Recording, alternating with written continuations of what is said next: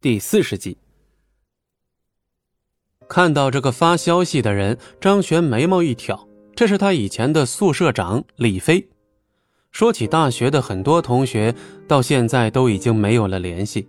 他们这座城市还算发达，毕业后很多人都留在此处发展。明天正好凑上时间，众人准备开一场同学聚会。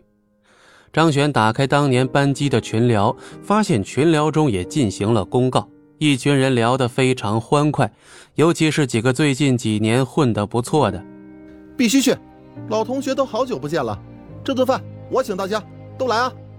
一个 ID 叫做大江的人在群里叫嚣，他就是张璇当年的班长兼情敌赵大江。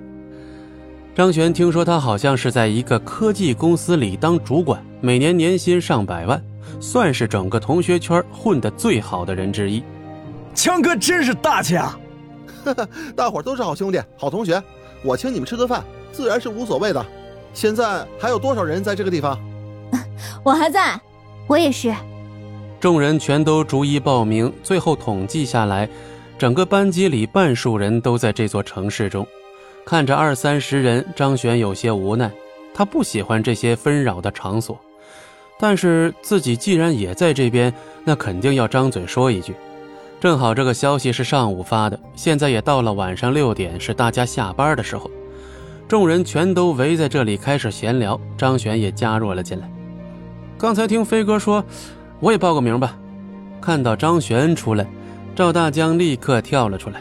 当年两人就是因为张璇前女友秦岚的事情很不对付，最后争斗了半天，还是张璇夺得美人归。尽管现在并未继续和秦岚在一起，可这件事情一直是赵大江心中的一块痛。张璇啊，你可真是个大忙人呐，平日里都看不见你，现在在哪儿高就呢？无业游民罢了，张璇知道他什么意思。既然对方现在已经当上了企业的高管，还是同学圈里混得不错的，那自然要报当年的仇嘛，再阴阳怪气自己一番呗。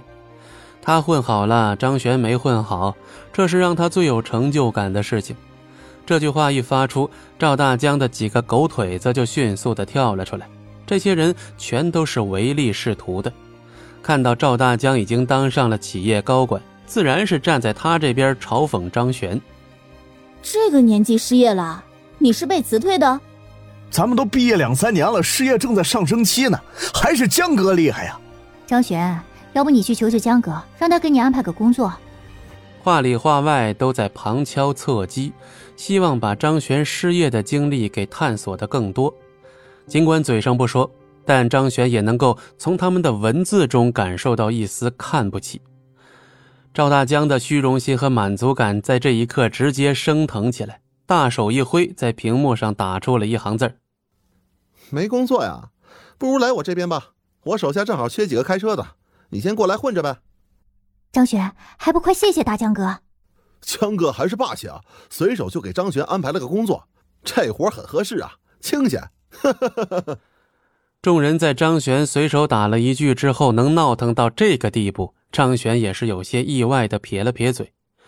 看到他们的嘲讽，只觉得好笑。他现在可是拥有三个亿的人，既然这些人这么势利眼，那张璇明天去好好打烂他们的脸吧。推开门，张璇准备先去买辆车。本集播讲完毕，感谢您的收听，我们精彩继续。